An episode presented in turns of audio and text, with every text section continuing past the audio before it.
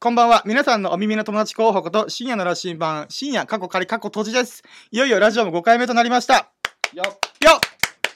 パチパチパチパチそうね。まあ、1ヶ月を、前、前回が4回目ということで、まあ、1ヶ月続けられて、今5回目ということで1ヶ月を超えて継続することができました。まあ、あの、昨日撮る予定だったのがね、あのちょっと諸事情で、あの撮れなくて、今日撮っております。今ですね、日曜日の夕方5時半ですね。ということで、ちょっと一日、まあ、ちょっと飛び越えてしまいました。はい。でね、最近あったことをね、ちょっと3つぐらい紹介したいなと思ってさ、あのね、あの、ノートではさ、サポートっていうか、投げ銭スタイ、に投げ銭っていうの、自分の記事に対して、あの、本当にいいと思ったら、えっと、その見てくれた読者目線でサポートするっていうボタンがあるのよ。まあ、サポートっていうのが自分でクレジットカードから100円なり500円なり1000円なり選べて、それを投げ銭するみたいな。っていうのがあってさ、それを俺、あのなんかね、大昔にやってたんですよ実験的に。1ヶ月目とか2ヶ月目ぐらいの時に、サポート機能ってなんだろうな、みたいな。と思って、まあ、100円でなんかやってたのね。で、その時にさ、あのーこの人いいなっていう人に対してやってたわけさ。で、フォロワーさんでお互いでフォローしてたんだけどさ、面白い人で。で、それでやってたのがさ、あの、メールをさ、久々見たのさ、G メールを。そしたら、G メールにさ、その投げ銭した人からのメッセージが、その G メール上で送れるらしいわけさ。うんあつまりメール上でね、ノートのそのプラットフォームを使って。だから俺知らなくてさ、メール来てんじゃんと思って、そのサポートのね、ものが来てたのがさ、すごい嬉しくてさ、まあ、ゆるめさんっていう人のアカウントなんだけど、なんかね、俺が100円の、これで缶コーヒーでも飲んでくださいみたいな感じで、あの、サポートしますみたいな。やったらさ、そしたら、なんか、まあね、これ、あまあ、えー、洗濯物干してたんですが、驚きのあまり中断しました。めちゃくちゃ嬉し嬉しいです。みたいな。うん。っていう、なんか、この記事のコメントではなくて、自分がサポートしたことのご返事メッセージみたいな。うん。ってことをいただいてさ、なんかね、本当にありがとうございますとか、この嬉しい気持ちがね、ちょっとね、これ、あれだなと思ってさ、全部読むのは、俺個人に来てるから、ちょっと全部は読めないなと思ってさ、まあ一応そういう驚、なんか嬉しいですよっていうなんかものが来ててさ、うん。なんかこういうのもいいなと思ってさ、なんていうの、この自分がお金出して、なんていうの、えーそういうメッセージ、本当に嬉しいんですよっていうものを送り合えるっていうし仕組みうんっていうのはねなんか素敵だなと思って。まあそういうことをちょっと紹介したかったなと思って。であとね今週のコメント紹介しようと思ってさ。うん。まあねあのーなんかね本当ここに来てあてか今週15本ぐらいアップしたのね怒涛の、うん。怒涛の。1週間で15本アップするっていうなかなかの頭バグってる感じで書いたんだけど。そしたらなんていうかなこの切磋琢磨論っていうのでなんかノートを始めたばかりの友人の記事がバズって悠々と僕を抜き去ってった件っていうのを先週書いてたのねそしたらその記事にちょこちょこコメントが来てくれてあの芝光さんっていう人からなんかえっ、とね深夜の羅針盤なんかさ深夜の羅針盤さんなんかそういう気持ちわかります。自分の成功を喜ぶ気持ちとぼ俺の俺がさノートを始めてたのにって先だったのにっていう気持ちとそれに加えてそんなことを思った小さい自分が恥ずかしい気持ちとかでそこで腐らずに記事にしててさらに記事数を増やす深夜の羅針盤さんの生き様はかっこいいと思いましたって言われたらさ「おい俺かっこいいって言われちゃったぜ」みたいな「ウィッシュウィッシュ」みたいな。そうそうっていうかととあとはねあの俺よくさ友達の目の前でもさ「なろう系とやろう系ってあるよね」って言ったじゃん、うん。それ記事にもしてたわけさ。なろうってのは、えっ、と、よく小説家になろうとかっていう話があると思うんだけど、あ、そう、今日は2人の友人がいるからさ、いつもの友人プラスアルファの友人が来てくれてるから、ちょっと説明するんだけどさ、その、なろう系やろう系っていうのは、何かになろうではなくて、何かをやろうじゃないかっていう、本当に、本当はそうなんじゃないかと。どういうことかというと、小説家になろうって、今当たり前にみんなやってて、例えばなんか消防士になろう、警察官になろうとかって言ってるけどさ、それって、その職業の概念が生まれる前の時代は、なんていうのそう、〇〇になろうとは言えないじゃん。はいはいはいってなったら、じゃあ小説家になろうっていう人、小説家で呼ぶ後のように呼ばれた人ってどどういう感覚だったのかと思ったら、文章を書きたいとか、なんてコラムを書きたいとか、自分の思ってることを文章で表現したいっていう、やろうかか、書いてみようとかっていう何かをやろうみたいな。っていうことから始まって、徐々にそれが職業として小説家ってくくりになったんじゃないみたいな。うんでそこら辺をなんかね往々にしてなんかちょっと捉え間違えてると結構しんどくないみたいなって話をしたら。さそれ何かになろうではなくて自分がやりたいことをやり始めたら自然とその職業に該当し始めた。とかね、とかいうニュアンスの記事を書いたのねそしたらなんかねこの中大輔さんという方が皆さんここでむちゃくちゃ大事なこと言ってますよ。そしていつも忘れてしまうことでもありますね。夢を叶えたいとかお金欲しいとかまるしたいばかりが頭で育って勝手に焦ってよく考えたらそっちの方に近づく行動はん何もと何もと、何も取っていない。あ、行動は、何行動は何も取っていない。で、水飲みたい、水飲みたいと、この嘆いてるだったら、いや、飲んじゃえばいいじゃんと、飲めよっていう話になるんですが、話が大きくなると、慣れないことにフォーカスばっかりしています。楽しくやれないことの方がよっぽど焦るべきなのにっていうコメントがあったのね。まあまあ、俺と、俺が言ってる考えと全く同じことを共感して、こあのコメントわざと入れてくれたのね。なんかね、こなんか結構心に突き刺さったんだなと思ってさ。なんかコメントするって結構なくない？どんなにいい、なんかいいねっていうボタンを押すのはあるけど、コメントまでするっていうのはね、その人に自分が何かこう、共感なり、なんか分かる分かる、俺もそういうこと考えたことあるよ、この記事にして言語化してくれてありがとうね、みたいな、なんかそういう、なんか、俺がこのき考えを与えて、その考えがすごい響いたからコメントに現れてくるっていうのがあるからと思うから、なんか嬉しいなと思ってさ。っていうのが、あと、で、あと2件があってね、これはね、同じ人がさ、書いてて、あの、ことこさんっていう人がね、ことこさんっていう人がね、もうコメントをね、先週も紹介させてもらったんだけどさ、本当にありがたいと思うさ、なんかね、俺の記事をさ、もう面白いよっていうことに反応してくれるのよね。で、その人方が、えっ、とね、一つはリアクション学。神羅万象の全てがテーマパークだなと思った話。なんかね、あの、そう、友人は昔からの付き合いだから分かるけど、俺昔リアクション多分薄かった人だと思うんだよね。だけど、だんだんだんだんリアクションがオーバーになっていったの多分、なんかね、ちっちゃい頃から知ってたら多分分かると思うんだよ。だって中学の時、まあ、あれじゃん、そんなになんか、こんな感じの人とは思わなかったでしょ？だから、やっぱ徐々に徐々にリアクションがオーバーになってんだよね。ってことは、で、今の俺はさ、あの、世界中がテーマパークだと思ったらさ、もう面白いもので溢れてんな、みたいな。じゃあそれがなんでなったかって言ってリアクションが意外と大事だったんじゃないかな、みたいな。この世界の物事全てに対して自分がいいなとか面白いなとかもう興味深いなと思うものに全てリアクションしてったら自然となんか楽しくなってった面白くなってったみたいなっていう感覚のことをこの書いた記事だったんだけどそれにことこさんが私もリアクションが大きいと友人に言われて初めて知りましたリアクションは無意識だったけど確かにリアクションすることで世界がテーマパークになる。そのおかげか私も毎日楽しいです。新しい発見をいつもありがとうございます。面白い記事をいつもありがとうございます。というコメントがあったんですよ。ウィッシュウィッシュウィッシュことこさんで そうそうそうそう。で、またことこさんの記事で、これはね、ちょっと後でちょっと話すんだけどさ、あの、まあ、ある記事で、あ、いや、記事じゃねえや。あの、100本目行ったんですよ、私。あ、待った、そう、そうなっちゃうから、俺は後で言いたかったんだよな。そうそうそう。このコメント紹介の後に100本目行きましたよっていうことしたけど、あ、そっか、100本目の記事で、ことこさんのコメント読んじゃったら、わわーみたいな。まあね、ちょっとこのことさんから、100本おめでとうございます。で、合っているのかわからない、わからないのですが、おめでとうございます。私は最近したので、すべての記事を読ませていただいているわけではないのですが、読み応えのある記事ばかり。それを100本はすごいなと思っています。これからも楽しく読ませていただきます。いつもありがとうございます。というコメントでした。ウィッシュウィッシュウィッシュウィッシュいやーね、ほんとありがたいなと思ってさ。うーん、だからね、このコメントをさ、俺さ、返そうと思ってんだけど、返す時間がもうほんと仕事が忙しくてなくてさ、だからうーんと思ってんだけど、だから今日か明日ぐらいにちゃんとこの今コメントしてくれた人たちはちゃんと返していこうと思ってはいるんだけどさ、うーん、だからね、いや、本当ありがたいコメントばっかりで嬉しいなっていう話でした。そして、順番がちょっと微妙にずれてしまいましたけども、はい。今週、私、100本達成しました！いやいやいやいや。イェイ。はい。いやいや、深夜深夜過去借り方閉じポーポーポーみたいな。そんなノリじゃん。もうエセパリピ。エセパリピ。そうそうそう。まあまあ、いや、もう100本ね、達成してね、なんかね、いろいろ思うこといっぱいあるなと思ってさ、なんか100本続けられたんだとか、まあそこら辺の記事も100本目の記事書いてはいるんだけどさ、なんか、なんだろうな、本当はさ、あの、100本書いた瞬間に、100本とか99本目とかにもう泣きそうだったらさ、うわーうわーと思いながら、カタタタタタタ、もうなんかカタカタ折って、なんたんだか、この俺の、なんか、絵好きが言ってるのかよくわからないぐらいの、なったんだけど、いや、ここで泣いちゃダメだと。なんか、土曜日に撮っとこうと思って。意味わからんよね。土曜日に撮っとこう。涙を撮っとこうと意味わからんなと思って。で、今日なるじゃん。今日なって、よっしゃ、泣けるぜ、今日と思ってさ、この喋りながらさ、みたいな感じで、やれるかなと思ったけどさ、全然泣きたい気持ちないのね。やっぱ泣きたい時に泣かないとさ、泣けない。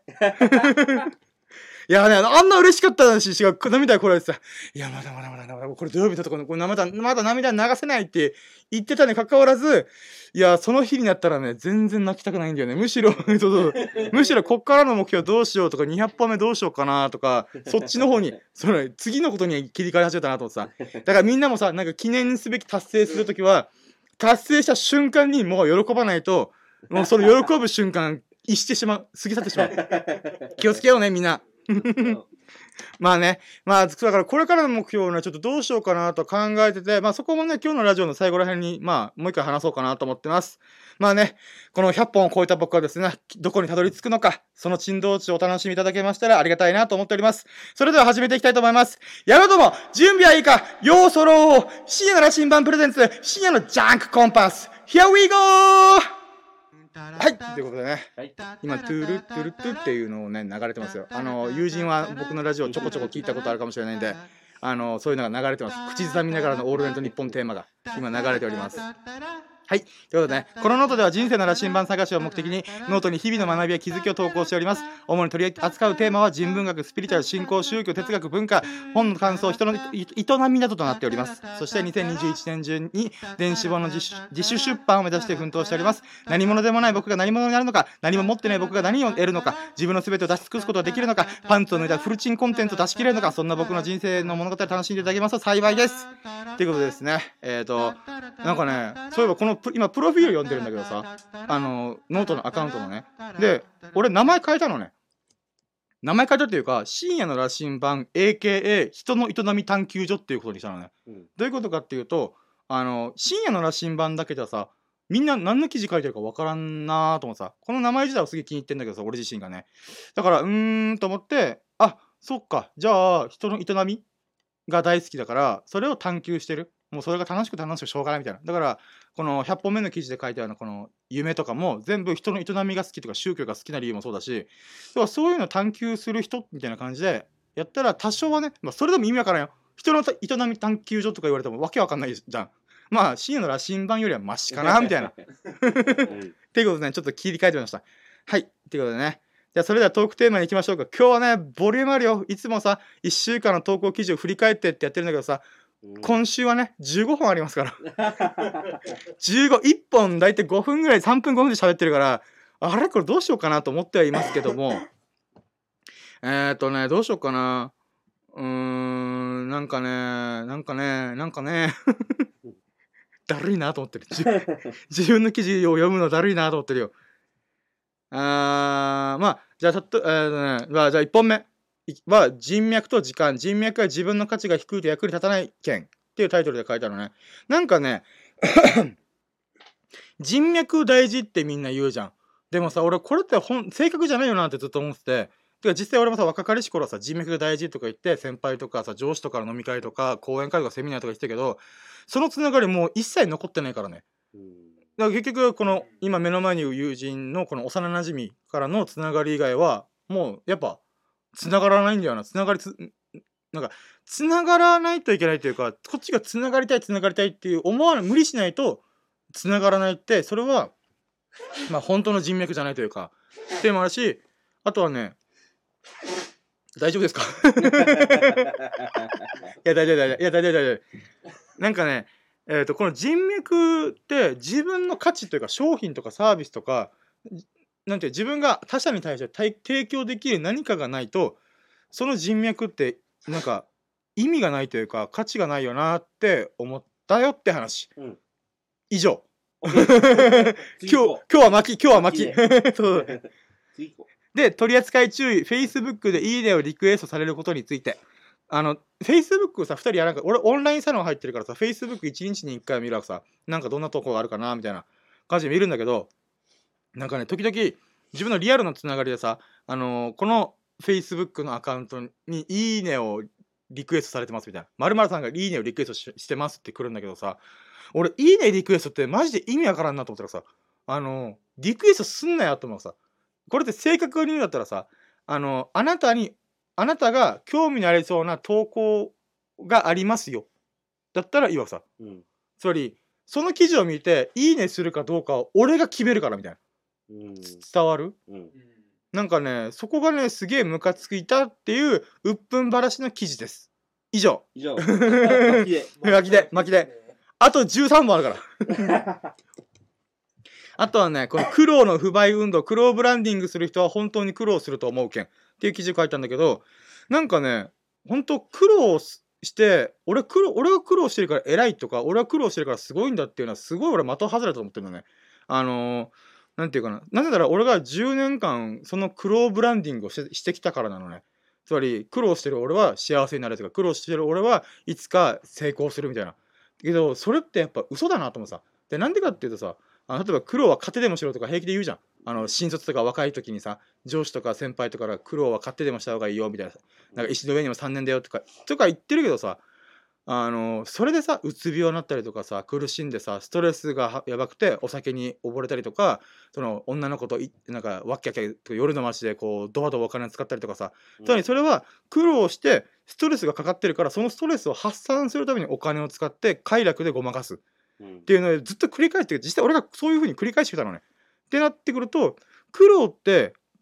いる？みたいな。いらんよね？みたいな。だって好きなことしても嫌いなことしてもさ苦労っていうのはもう勝手に降りかかってくるから、うんむしろ無料で配られて押し付けられてくるじゃん。もうティッシュみたいな「うんうんうんはいはいはいティッシュもらってティッシュもらって」みたいな。駅前のみたいな感じで苦労を押し付け「え？苦労いらない」みたいな思いながらもらっちゃうからさ「えー、手にいっぱい苦労がある」みたいな。うん。っていう感じだからさ。そういう感じで勝手にこう入ってくるものをさわざわざさ無料で勝手にねじ込まれてくるものをわざわざ買うなよって話だからさ。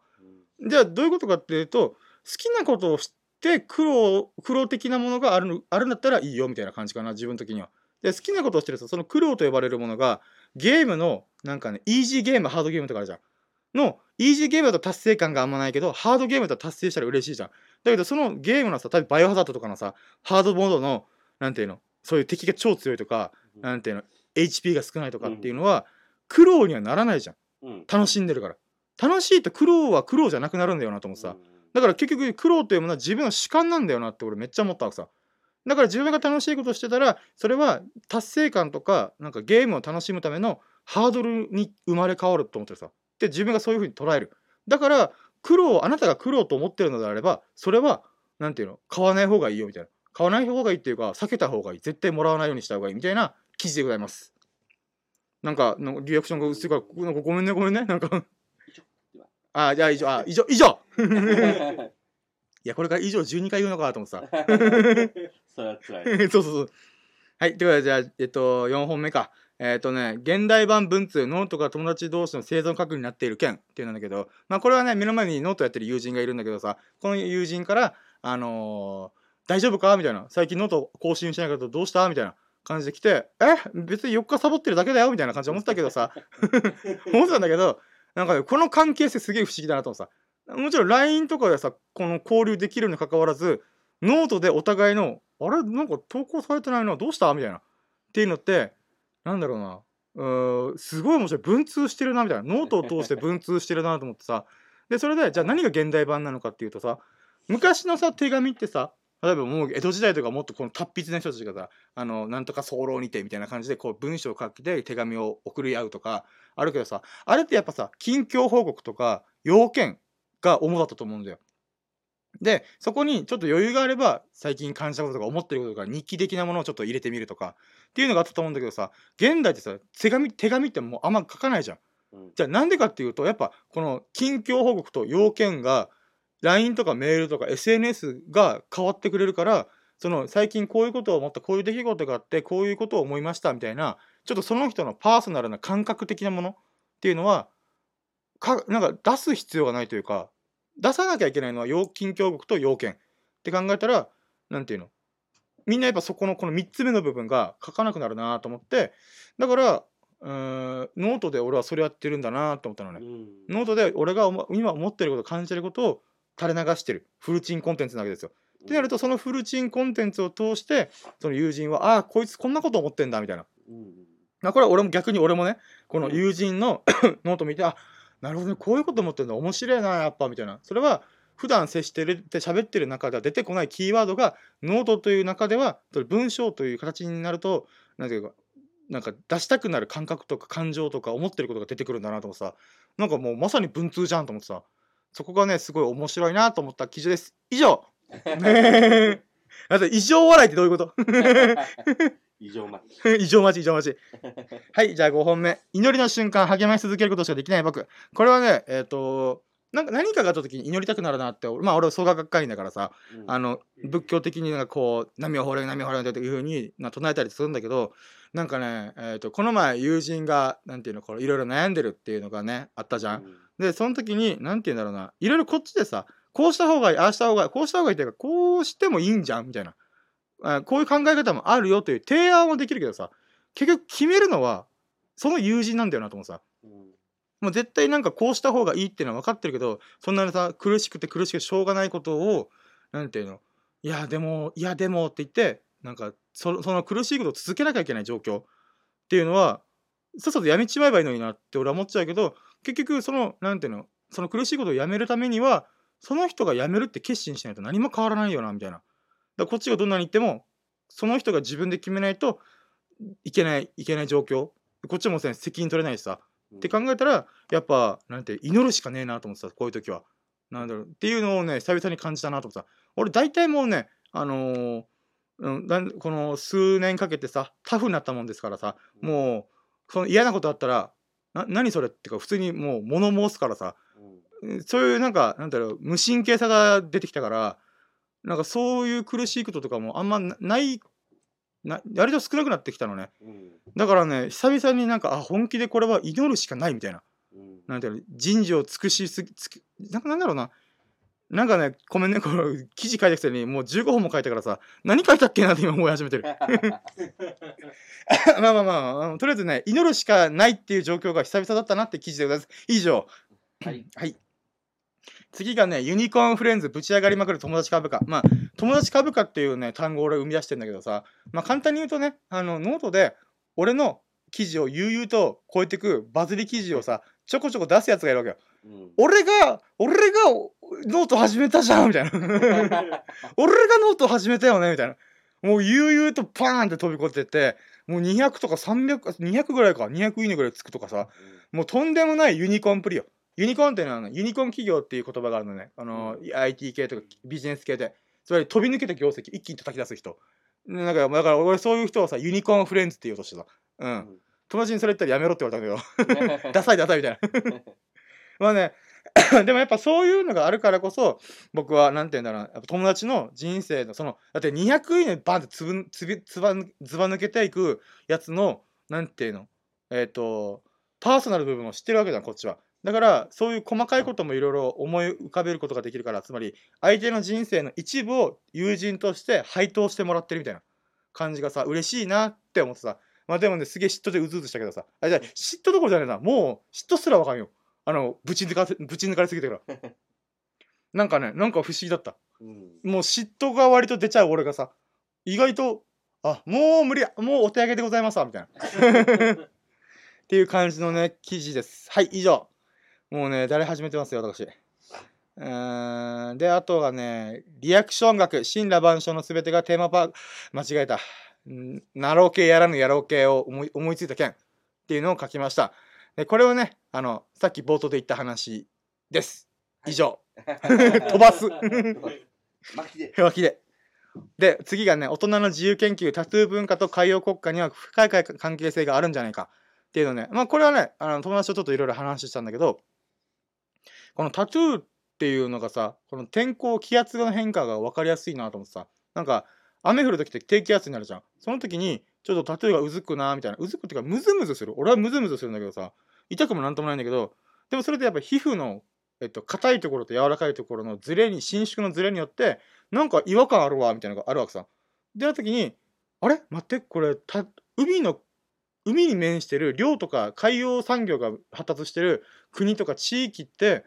あのタトゥーの文化が根強いなと思ってた。だから東南アジアとかって結構タトゥー入れる文化が東南アジアというかオセアニアあのオーストラリアの上の方オセアニアだったかな？とかあってタトゥー文化がすごい根強いと思って。でじゃあなんで入れてんだろうなと。宗教的な理由とかみんな言うけどさ。でも宗教的な理由って俺宗教入ってるけどさあの村があるわけよ。やりたい時もあるやりたくない時もある。でだから宗教だけじゃ縛り付けられないよって思った。タトゥーを入れる。だってタトゥークソ痛いからね、ってなったらその痛みはさなんか我慢しないといけない理由が弱すぎると思ったわけさ。なんていうのそのフィクションであで宗教って結局フィクションだから信じたいものを信じるからなんていうのそのなんだろうなフィクションを信じない人もいるじゃん絶対。10人いたら1人2人は。ってなったら合理的な理由があるんじゃないか。って思った時にあだからタトゥーなんだと思う。その海に出るじゃん漁で。バッサーってこのオールをこいで海に出ました。そしたらあのおあの釣りやってるじゃん。って言ったらさ天候すぐ変わるじゃんマジで。なんかあれもう雨降ってるとかさ予想だにしない1時間後に急に雨ドバッと降ったりとかするから、そういう時に気圧の変化を体中にタトゥー入れることによってあれ？これ？なんかうずいてるからちょっと気圧変わってきてるから帰ろうぜっつって Go to back home みたいな。っていう なんかねことが合理的な理由になるんじゃないかつまり天候が荒れることによって死ぬか生きるかが本当関わってくるからなんていうかそういうタトゥー文化っていうのが最初はあったんじゃないかなと。つまり文化になる前に自分たちが生きるか死ぬかの合理的な理由の一個になったんじゃないか。みたいなことをね悶々とさフィクション的仮説で考えてあこれすげえ面白いと思ってググったんだけどさこういうこと。ググれないわさ。なんか出てこないわさそういう記事が。だからもしかしたらこれちょっと研究したら面白いんじゃないかなと思ってたなんかねそういうことを思ったから大人の自由研究ってことテーマでちょっと書いてみた記事でございます。以上。でえっ、ー、とね次がねリアクション学神羅万象のすべてがであなんか大丈夫？なんか出るかなと思ってあリアクション学神羅万象のすべてがテーマパークだなと思った件。これもさっき言いましたね。リアクションすることによって世界がテーマパークになるよっていう話です。以上。で次が輪廻転生友人と前世の妄想話をしたら予想以上に盛り上がった件っていうのを書いたのね。あそうそうそう。この前ねあてか俺創価学会員じゃ一応は、うん、まあ一応は。うん。ででそれでさ俺がなぜかこの何ていうの仏教とか大好きだなとかさこののめり込むように学んだったりとか今でも一人で黙々と勉強してんのね。でなんでだろうなと思った時にもしかしたら俺前世めっちゃお坊さんだったんじゃないかなと。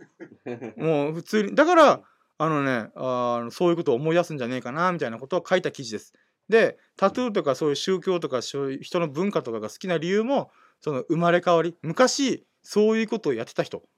なんじゃねえかなってだからヨーロッパに23回生まれ変わってイスラム中東系で何回か生まれ変わって時々あの海洋国家東南アジアとかで生まれて今日本にいるみたいな。っていうなんかね勝手な妄想をしてね盛り上がったよね。うん、っていう話です。以上でえっ、ー、とあそうかもうあれだ100本目の記事の紹介までもうあと4本だからこれが96本目がえっと、ワクワクな人生、バシャールなこと、バシャールの言葉で人生が加速し始めた件って言ってね、あの、ワクワクすることがね、ほんとさ、大事だなと思ったわけさ。なんかね、そういうのをね、あの、俺教えてもらったババシャールっていうね、エササニに住んでる宇宙人がさ、俺に教えてくれたわけ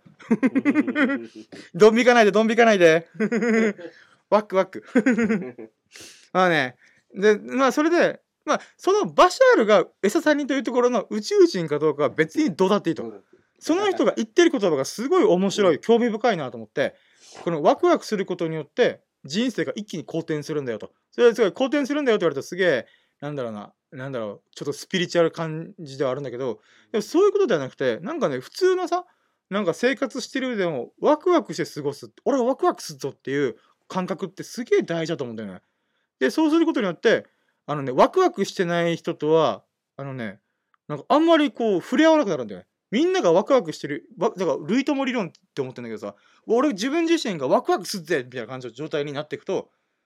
そこに引っ張られる友人とか知人とか周りの人もいれば、もっとワクワク俺よりももっとワクワクしてるやつと触れることができたりとか、あ、お前もワクワクしてる、俺もワクワクしてる、類友じゃんみたいな、なんかそういう流れにあったりとかさ、なんかね、すごいポジティブな状態の循環が起きら起き始めてんなって思ってるのね。でしかもその状態でノートやってるからなんかねなんか楽しいんだよほんといろんなことが。っていうのがねほんとだから昔はさ仕事しかしてなかったからさそのストレスでさあの飯食ったりとかさもうドカ食いしたりとかさあのー、荒れた生活をしてますけど今はさノートが楽しすぎてさあの私太ってるんですけどもあのー、1日1食ぐらいで済んでるのね。なんかもちろん食う時は食うけどなんかやっぱそれはノートに寝食忘れて「面白いこれ!」って言ってると寝るのも食べるのもそんなに気にしなくなるわけさうん。なんか不思議だなと。やっぱそれをワクワクしてるからさストレスがない状態。だから自然とそういうなんか綺麗なリズムに戻っていくみたいな。うん。お金もそんな使わないしそんなにご飯も食べなくて済むし。だってノート書くにも俺なんかお金出して書いてるわけじゃないからうん。めっちゃいい循環じゃんと思ってさ。やっぱそれはやっぱワクワクしてるからなんていうのそういうふうにいろんなことがいよく回るのかなっていう話を書きました。以上です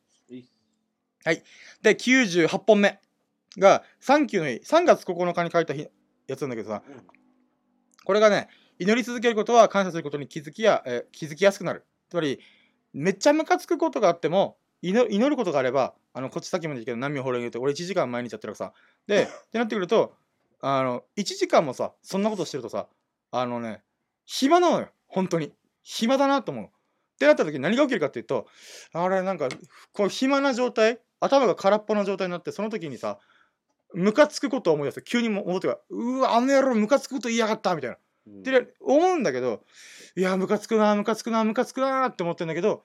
1時間もやってたらそのムカつく状態にすら飽きるのね。うん俺は飽きてんのね。なんなんかもう飽きたなその怒ってる状態怒ってる状態って思うからじゃあなんでこれがムカつくんだろうなとかこのムカつくことがならを起こさないためにはどうすればよかったのかなとかいうのを考え始めてなんか意外とその時はすっきりしてるみたいな。もちろんなんか俺もねいろいろトラウマとかムカつくこといまだにムカつくこといっぱいあるけど割とそういう感覚になりやすいなと。それ感謝しやすくなる。なんかあこういうことに気づけてよかった。こういうことをここのムカつくことから得られたなみたいなことがあるなと思ってまあ書きました。3月9日サンキューの日ってことで。うん。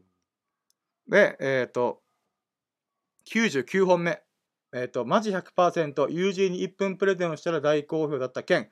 まあまあねこれはね1分プレゼントプレゼンした友人が今目の前にいるからさ。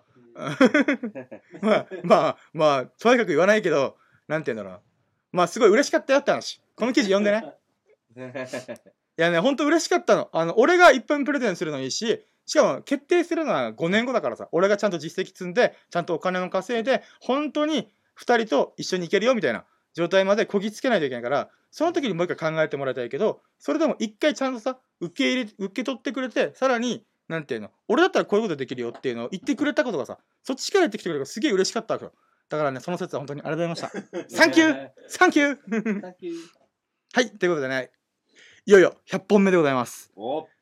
100本目。お出す出す。ああありがとうありがとう。うん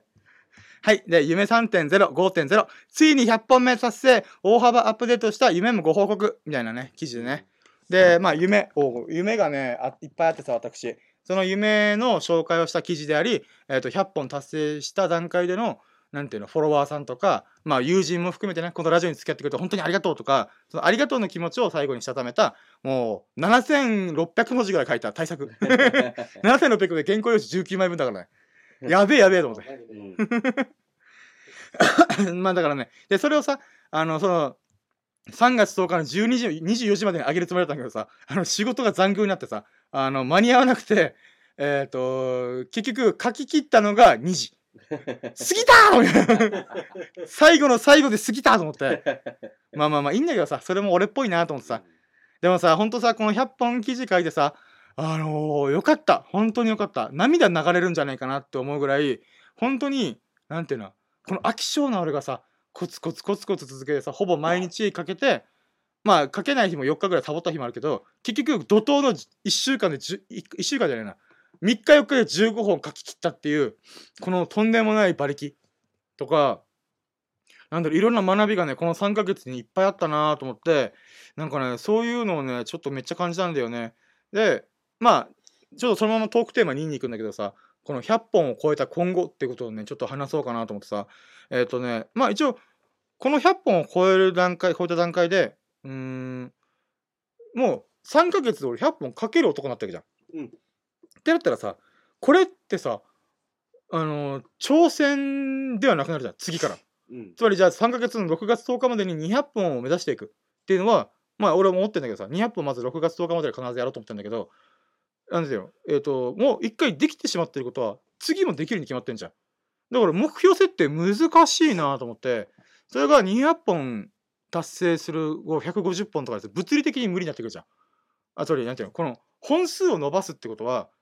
なんていうの書くための物理的な時時間があるだからそれこれさじゃあ俺が6月10日までにさ500本書くって言ったら500本はさすがに物理的に無理じゃんだからそういう目標ではなくなるなとだから継続するっていう意味で、えっと次の3ヶ月100本書く。っていうのはまあまあまあ当たり前で持ってこうでも継続することも一つの目標となるからね。なんだけどまだパンチが弱いなと思って だから次一応ね年内 で5万 PV ぐらいを達成しようとは思ってるんだけどうーんだからそこら辺の数字で考えるのかどうしようかなと思った時にあのねあの土曜日の思いつきでさフォローバックをし始めたんですよ私。うん。でそしたらフォローバック返しがすごくすぎて俺あの3ヶ月続けて記事1本だ記事書くだけのやつでフォロワーがえー30人ぐらいだったんだけどさあの今ね90人超えたのよ。昨日だって昨日から今の時点で60人増えたからさ。フォローバックすげえなと思って。なんかねまあそれはそれでいろいろいメリットデメリットあるなとかこれちょっと記事に書こうかなと思ってんだけどさ。うん。まあっていうのをやった時に改めて思ったらさあこれこのフォローバックを使ってどんどんフォロワー数とか自分の記事が閲覧され見られるような工夫をどんどんしていってやることは本を作った方がいいなと思ったらさもちろん年内で本を作ろうっていう風に動いてはいるんだけどさあれ？これもう今作った方がよくないと思って。で7月までに本を作ることを前倒しにしようかなと思ってさもともとは12月までに本を出すこ出そうと思ってたんだけどななんかねあれ？じゃもういいっていいんじゃんと思ってさ。ってことでまあ本を7月までに6月いっぱいまでにちょっと出してみようかなと思ってさ。この3ヶ月はもう200本に達成するまでをもちろん継続するってのやるんだけどそれにプラスアルファでそれ普段の記事書くことともに本の再編集っていうのかな？とかデザインとか構成とか考えたりとかをすることを今次の3ヶ月の目標にしようと思ってさ。でそれをなんていうの？なんか振り返りしながら今こんな状況ですよっていう報告する記事も書けるわけじゃん。うん。今この友達と,、えー、とこう記事のあこのマンあ本の、えー、と企画とか構成とかページ割りとかをちょっとざっくり考えている状態ですよ。その次は友達にイラストを発注してその発注したイラストに合うような合うような構成とかを実際にもう準備したりとか記事を編集したりとか。そういうことをやっていこうかなと思ってさ。ということでもう僕は6月末までに本を出すっていうことで、ね、それ7月には俺の本が Amazon に並んでる状態に3ヶ月で作ろうかなと。本3ヶ月で作るってだいだいぶやばくない？っていうことをね、ちょっとね、やっていこうかなと思ってさ、今結構アドリブで、実は何も考えてんかった。なんか、ああまあそうか、100本超えたから、みたいな感じだったから、本を作ることにしました、私。そう、喋りながら、ちょっとやっぱ、あそうだよな、みたいな。っていうのをね、ちょっと考えておりました。あでもさ、まさかの今37分。1時間今日喋るかなと思ったけどさ、うんやっぱ巻きでね、もう15本喋るのだるいわと思ったから、意外といけましたよ。はい、ということでね、えっ、と、まあ、いろいろとね、今週の出来事を言い尽くしたので、そろそろ締めようかなと思っております。まあね、本当100本超えてたことがすごい嬉しい。あの、本当にあいつもありがとうございます。あーいや、本当本当。だから次はね、6月10日までに200本と、6月いっぱいまでに本を出版しちゃうっていうのをね、やろ引き続きやっていこうかなと。で、それも毎回ご報告していこうかなと思うので、振り返りがてら。頑張れ。ありがとうありがとうそう、だからさ、やることいっぱいあるんだよね。毎日、毎日はほぼ毎日記事を書きつつの、この本のことも考えながら、毎週末ラジオもやるっていう、なんかね、結構慌ただしい感じになってきたなと思うからね。ちょっとある一個の決心をしてますよね。まあこれを来週にでもおしゃべりできればなと思っております、私は。はい、ということでね、最後までお聞きいただき本当に本当にありがとうございました。毎週土曜日の24時前後、まあ今回は日曜日になりましたけども、まあそれで深夜のジャンクコンパスを能登上でオンエアしていきたいと思いますので、来週もお楽しみにしていただけますと幸いです。なんか良かったなと思ってくれましたら、ハートマークやフォローを押していただけますと、モチベが爆上がりしてガンガン投稿いたします。そして嬉しすぎてぴょんぴょん飛び跳ねます。ぴょんぴょん。あ、そうそうそう。これ、俺らのぴょんぴょんっていうのをね、あの毎回やってくれてるんで。はい。ということで、聞いてくれた方のね、ご意見もお聞きしたいと思いますので、ぜひコメントいただけますと幸いです。それでは皆様が朗らかな日々を謳歌することを心の底から祈っております。Thank you for listening. Have a nice day. いや、いい、終わりました。ちなみにここも使ってるからね。毎回ね、尻切れトンボのラジオですから。いやいやいや、ありがとうございます。はい。